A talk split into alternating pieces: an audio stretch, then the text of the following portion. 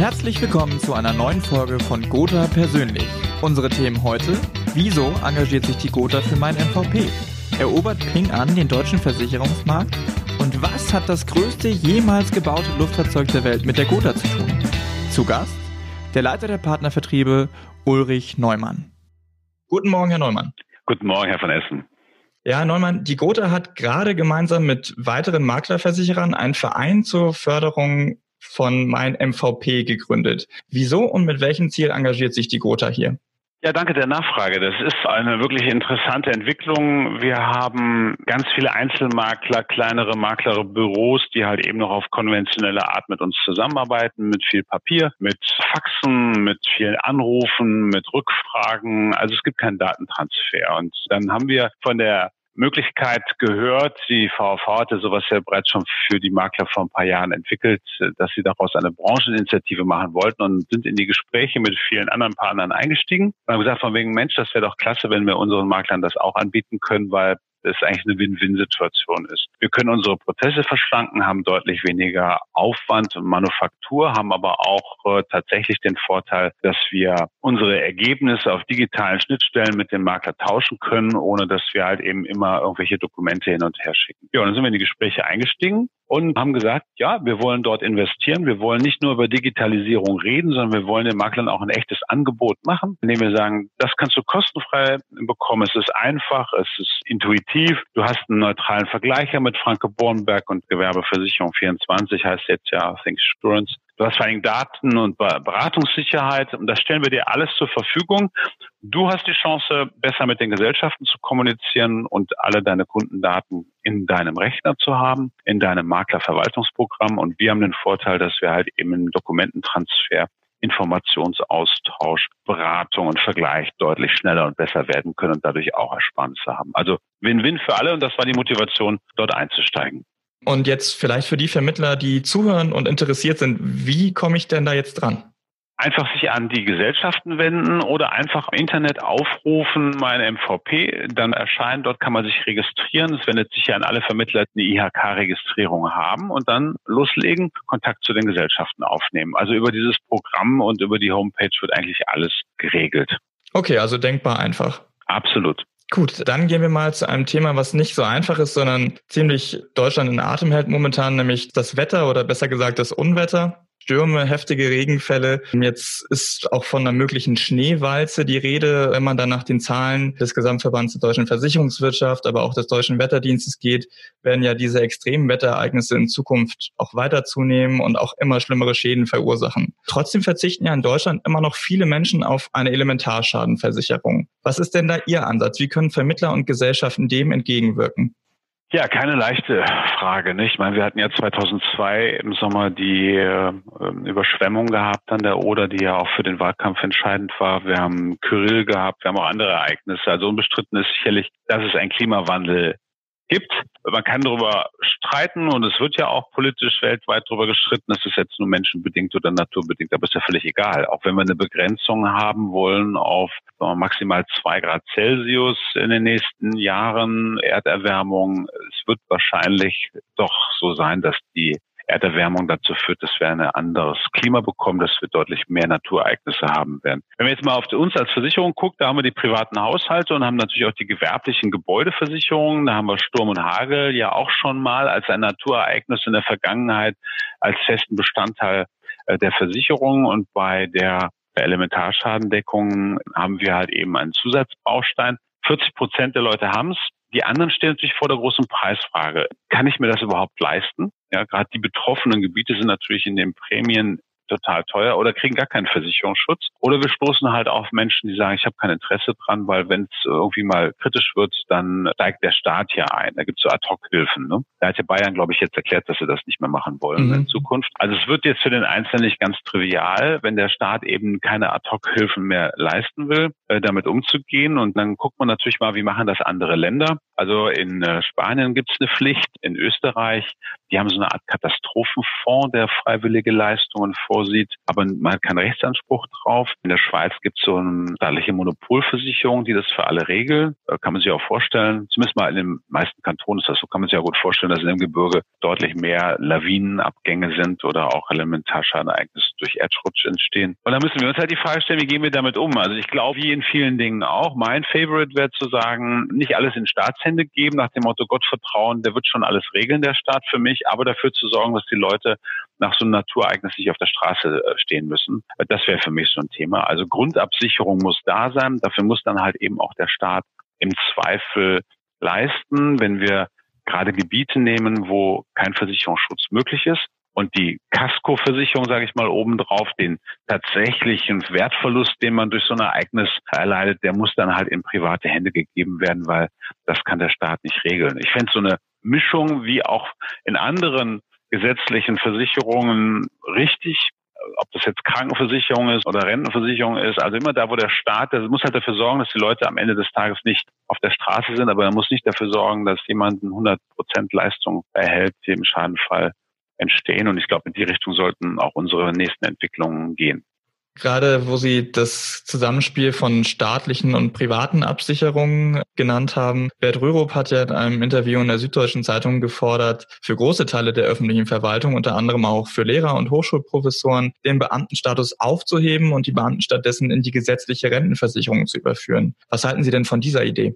Ach, weil ich betrachtet finde ich das gar nicht so schlecht. Schauen Sie, ich, mein Vater war auch Beamter, der hat mir immer erklärt, also die Staatsdiener sind ja dazu da, dass wenn Streik ist, wenn alle auf der Straße sind und rebellieren, dass dann die Staatsdiener dafür sorgen, dass unser Land nicht untergeht. Das ist im Besonderen halt eben dann auch bei wesentlichen Einrichtungen vorgesehen und da würde ich denn meinen, wenn denn alle streiken, ist Hochschule und Grundschule und Gymnasium nicht, sagen wir mal, notwendig zur Lebenserhaltung oder Überleben, das Überleben unseres Staates. Also von daher sage ich mal, ähm, wir haben ja heute auch schon die Mischform. Da haben wir teilweise Angestellte, teilweise haben wir Beamte. Ich bin der Meinung, für äh, Lehrer braucht es keinen Beamtenstatus. Übrigens hat Österreich ja auch 2004 schon so eine Reform durchgeführt. Da braucht es natürlich einen Übergangszeitraum. Die machen, glaube ich, bis 2040, ja, wo sie halt eben dann die Ansprüche der heutigen äh, Pensionäre natürlich alle bedienen oder die, die heute noch einen Beamtenstatus haben, alles gut, einen Überleitungszeitraum zu organisieren und alles, was dann danach kommt, halt eben aus dieser Versorgungsform herauszunehmen. Ich persönlich finde das gar nicht schlecht. Man hat ja früher einen Pensionsfonds, der die Pensionen gezahlt hat. Dann hat man den dann irgendwann mal geopfert. Und jetzt werden die alle aus Steuermitteln bezahlt.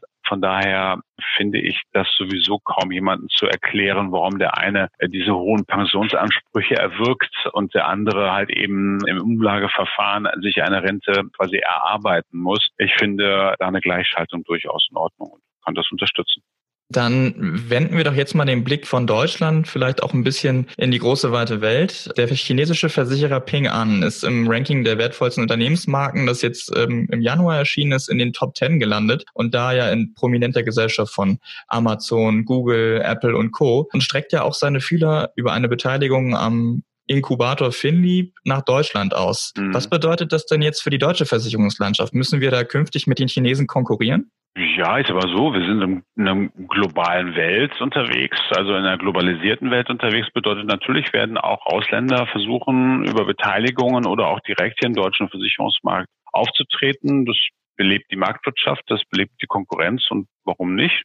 Also ob nur mit Chinesen, Schweizern, Holländern, Engländern oder wo auch immer. Also wir dürfen ja den Wettbewerb nicht scheuen. Ne? Das muss man natürlich so sagen, der chinesische Markt, der, der wächst ja immens. Ich glaube, in den letzten fünf Jahren hat er sich mehr als verdoppelt und Ping An ist natürlich da halt eben auch ein, als Nischenversicherer, sage ich jetzt einfach mal, unterwegs gewesen. Das ist schon, schon klasse, wie die am Ende dann auch jetzt knapp 55 Milliarden Beitragseinnahmen reingeholt haben und die wachsen ja, glaube ich, jährlich um 20 Prozent. Jetzt, wenn die sich jetzt hier an Finley beteiligen, dann ist das für die im Zuge der Kapitalanlage wahrscheinlich kaum ein Promille ausdrückbar. Also das darf man jetzt auch nicht überbewerten. Aber was die ganz toll machen, die haben halt eben nicht nur die Versicherung als Nabel der Welt, sondern die sagen, Versicherung ist ein Teil der Lösung. Wir wollen Bonitätsplattformen, Krankenhausplattformen. Also sie arbeiten ganz viel auf Plattformen, auf denen dann am Ende des Tages halt eben Versicherung ein Teil der Lösung ist, wie ich eben schon mal sagte. Und deswegen sind sie natürlich auch so hochinteressant. Sie haben digitale Angebote und sie machen diesen komplizierten Markt, äh, den wir haben, halt eben für den Einzelnen einfach. Und sind damit extrem erfolgreich. Von daher, ja, sie werden sicherlich zu einem interessanten Player weltweit. Und ob die jetzt in Deutschland durchschlagen bei unserer Regulatorik und Aufsicht, weiß ich nicht. Aber sie werden den, sagen wir mal, die Konkurrenz beleben. Und wir scheuen diese nicht.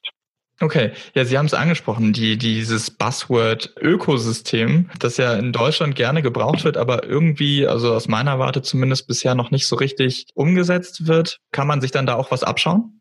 Ja, sicherlich. Wir fangen ja an. Wir sind dann natürlich alle ein bisschen langsamer als halt eben in China. Ich sage jetzt mal so, diese Plattformen in China, die haben ein anderes Verständnis von Datenschutz, als wir das haben mhm. und eine, eine, andere Möglichkeit, Daten zu sammeln, als wir das können. Also wir sind da ja schon in Deutschland, aber auch nach der EU-Datenschutzgrundverordnung extrem anders aufgestellt. Das ist also nicht so leicht umsetzbar, wie das vielleicht bei denen der Fall ist. Ich glaube aber ja, dass ähm, diese Ökosysteme für den Kunden hoch attraktiv sind. Ich, mir fällt immer spontan unsere Gesundheits-App ein ein. Ja, also heißt, ich habe einen Krankenversicherer, mit denen äh, regel ich halt über die App meine meine Rechnungen, kriege darüber innerhalb kürzester Zeit meine Erstattungen, kann den Telemediziner, den ich haben will, am Wochenende bei irgendeiner Erkrankung anrufen, bekomme dann über Video eine entsprechende Chatberatung oder auch Videoberatung. Also es entstehen diese Ökosysteme, ja, die es für den Kunden total einfach machen und äh, das ist das, was wir anstreben, wo wir hinlaufen wollen und wo wir halt in Deutschland aufgrund verschiedenster Rahmenbedingungen einfach mehr Zeit brauchen als diese extrem dynamischen Chinesen. Aber ich glaube, dass wir in diese Richtung streben sollten, weil auch ich als Kunde fühle mich natürlich an der Stelle, wenn ich äh, so richtig abgeholt werde, deutlich wohler, als wenn ich mir für fragmentierte Themen immer wieder unterschiedliche Dienstleistungen einkaufen muss. Dann wird es nämlich nicht komfortabel, sondern kompliziert. Von daher werden wir in Deutschland in diese Richtung arbeiten, arbeiten müssen, um auch für sich der Kunden nachhaltig attraktiv zu bleiben. Zum Abschluss vielleicht noch ein bisschen zurück zur Gotha. In 200 Jahren Historie hat die Gotha ja auch einige spannende Schadenfälle gehabt. Unter anderem ein sehr berühmtes Zeppelin. Können Sie uns zu dem Fall ein bisschen mehr erzählen? Und vielleicht gibt es ja auch noch weitere Fälle von dem Schlag. Also weitere Fälle, natürlich gibt es Großschadenereignisse. Wir haben damals den Hamburger Brand gehabt, an dem ja quasi sich der Arnoldi, der Begründer, den wir vor 200 Jahren hatten, messen lassen musste und das ja auch wunderbar funktioniert hat. Wir haben uns im Zuge unserer eigenen Geschichte natürlich auch mit diesen Ereignissen auseinandergesetzt. Deswegen sprechen Sie gerade jetzt ein Thema an. Das war schon spannend, weil das so, so exponiert war und auch die Welt verändert hat. Denn äh, das war ja 1937, ja, und das war das größte Flugobjekt aller Zeiten, das jemals gebaut worden ist. Man muss sich vorstellen, das ist also doppelt so lang wie ein Fußballplatz gewesen. Um mal so eine Dimension zu haben von diesem Raumschiff, wie so ein, wie so ein Grand Hotel, ja, und unser Thema war ja damals, warum ist das überhaupt äh, in Brand äh, gegangen? Helium hatten die Amerikaner, das gab's hier halt nicht. Wir haben Wasserstoff genommen und der ist natürlich hochexplosiv in der Verbindung mit Sauerstoff.